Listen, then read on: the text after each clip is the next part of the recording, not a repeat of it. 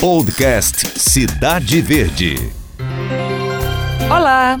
No nosso podcast da semana, vamos falar sobre aquecimento global, mudanças climáticas e a repercussão desses fenômenos aqui no Piauí.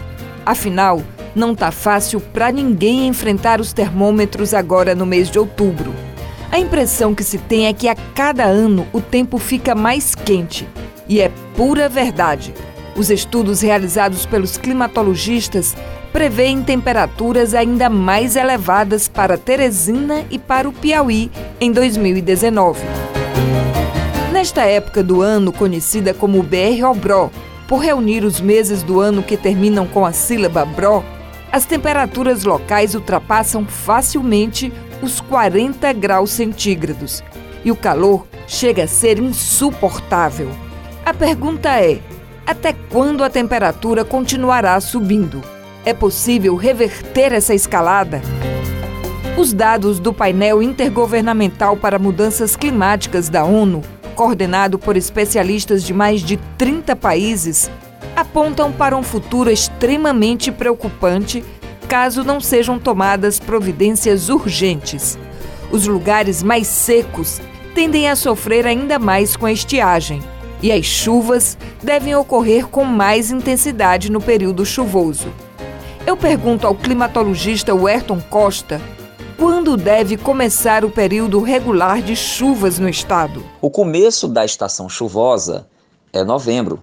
A partir da segunda quinzena, já estão mais evidentes a formação de nuvens que atuam, sobretudo, no extremo sul do estado. As faixas mais beneficiadas são todas aquelas que são compreendidas pelo Vale do Alto Parnaíba, na faixa sudoeste do estado, ou Cerrado Piauiense.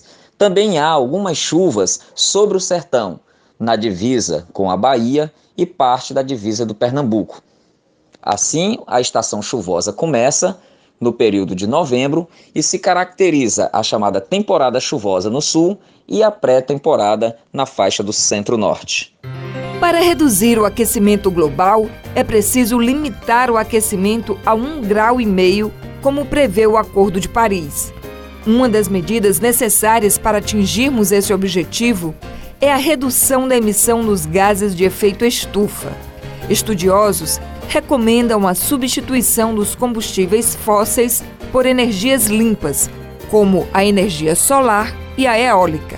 E nesse aspecto, o Piauí tem matéria-prima abundante. O estado já é hoje o quinto maior produtor de energia eólica do país, com crescimento de 13,5% só no primeiro semestre deste ano. Contamos com 60 parques em funcionamento nove em construção e mais 19 a serem construídos no Piauí. Possui também o maior parque de energia solar da América do Sul. Mas enquanto a energia limpa ainda não é capaz de substituir a energia produzida por combustíveis fósseis, é possível reverter essa situação para que tenhamos um clima mais ameno, professor Werton? No caso do estado do Piauí, um estado com clima tropical, onde as temperaturas são elevadas e as estações estão bem definidas dentro da faixa tropical e da faixa semiárida, o aquecimento global poderia provocar uma série de mudanças na condição climática, sobretudo no regime de chuvas, fazendo com que as estações sofressem algumas modificações. É característico do aquecimento global reforçar os chamados extremos climáticos, os extremos de estiagem e os extremos de precipitação ou de cheias. Dentro do espaço nordestino, sobretudo no Piauí, nós teríamos uma relativa ampliação do quadro de estiagem na faixa do semiárido, com a sua posterior ampliação.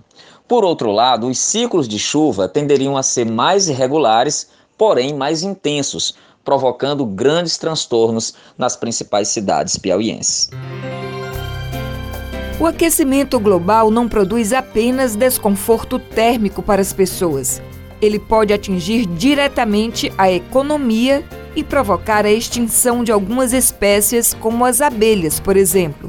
Com isso, a produção do mel, um produto da carteira de exportação do Estado, fica comprometido, A pesquisadora Fábia de Melo, da Embrapa Piauí, é responsável por um estudo sobre a situação da apicultura no estado e faz um alerta sobre o problema. Com o aquecimento global, quais são as previsões que nós temos aqui para a nossa região do semiárido? Um aumento de temperatura maior né, do que esse calorão que a gente já tem, uma redução ainda maior também da quantidade de chuvas, né, da precipitação. Então, nós já estamos numa região bem quente, com pouca chuva, e isso aí vai ser intensificado. Com isso, existe uma previsão que a nossa região do semiárido ela se torne uma região de deserto mesmo, né? Nós temos essa probabilidade de desertificação, o que vai afetar toda a biodiversidade que nós temos atualmente no semiárido, né, na Caatinga. Então veja bem, com a mudança da biodiversidade você afeta também, principalmente inicialmente a flora, né? Você tem uma mudança então na, na, na flora da região e na disponibilidade de alimento. Né? Então, algumas plantas serão extintas, né? E outras plantas que não serão extintas, elas, pelo aumento do calor e pela pouca chuva, elas estarão disponibilizando menos alimento, né? que no caso é o néctar principalmente, é, para os animais, né? no caso para os polinizadores. Lembrando que a abelha ela faz seu mel a partir do néctar que ela coleta nas flores. Então nós teremos essa mudança bem aí na questão da disponibilidade da oferta de alimento. Além disso, a, o aumento do calor ele também vai favorecer o surgimento de microorganismos é, patogênicos, né? Isso para todos os animais, inclusive para o homem, não só para as abelhas. Então você tem o surgimento de novas doenças ou doenças que não ocorrem na região passam a ocorrer. Em geral, o que se espera? Se espera que haja uma modificação nas regiões produtoras, tá? havendo uma migração. Tá? Hoje em dia, por exemplo, a gente não, não temos abelha nos polos, mas o aquecimento global pode modificar essa situação. Né? Os polos não seriam mais geleiras, seriam, na verdade, tá, provavelmente regiões com uma temperatura mais temperadas, né, e não glaciais, e aí você teria nessa região então tropical uma redução da produção e uma migração dessa produção para regiões de clima hoje bastante frios. É, só para você ter uma ideia de como isso afeta realmente a produção. Tá? É, em 2018, a produção no Piauí de mel foi de 5.200 toneladas aproximadamente foi nosso recorde de produção. Uma produção assim tão grande, mas ainda um pouquinho menor, tinha ocorrido em 2011, com 5.100 toneladas. 2012 e 2013, eu não sei se vocês se recordam, mas foi aquele ano de seca né, bem prolongado que nós tivemos aqui em todo o Nordeste. E isso afetou a produção de mel em 70%. Nós tivemos uma queda de produção de aproximadamente 70% em 2012 e 2013 por conta daquele período de seca bem prolongado. Então, provavelmente, nós teríamos, é, esse, nós teríamos esse cenário também com essa questão das mudanças climáticas.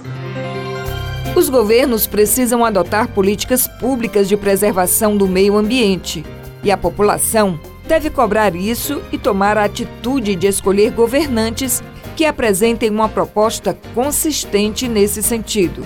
Além disso, a adoção do consumo consciente e o cultivo de árvores nos jardins e quintais também ajudam a diminuir os efeitos do aquecimento. Ajudar a salvar o planeta é responsabilidade de todos e é urgente. Caso contrário, a vida por aqui vai ficar bem complicada como diz o climatologista Werton Costa. De fato, teremos algumas mudanças na condição térmica, na condição higrométrica ou de umidade, na condição de radiação e na condição pluviométrica ou de chuva. Essas mudanças provocarão alguns transtornos, principalmente em face do crescimento da cidade, do crescimento demográfico e da demanda da população por mais recursos, como ocupação do solo urbano, por consumo de água e necessariamente por alimentação. Porém, ao mesmo passo que a cidade cresce e há mudanças estruturais e há mudanças climáticas, há necessidade também de atuar preventivamente criando uma nova cultura de convivência com o ambiente, tornando o espaço mais resiliente e envolvendo a comunidade em todos os projetos. Nós conversamos sobre o aquecimento global e os efeitos sobre o nosso clima e a nossa economia. Até o nosso próximo encontro. Podcast Cidade Verde.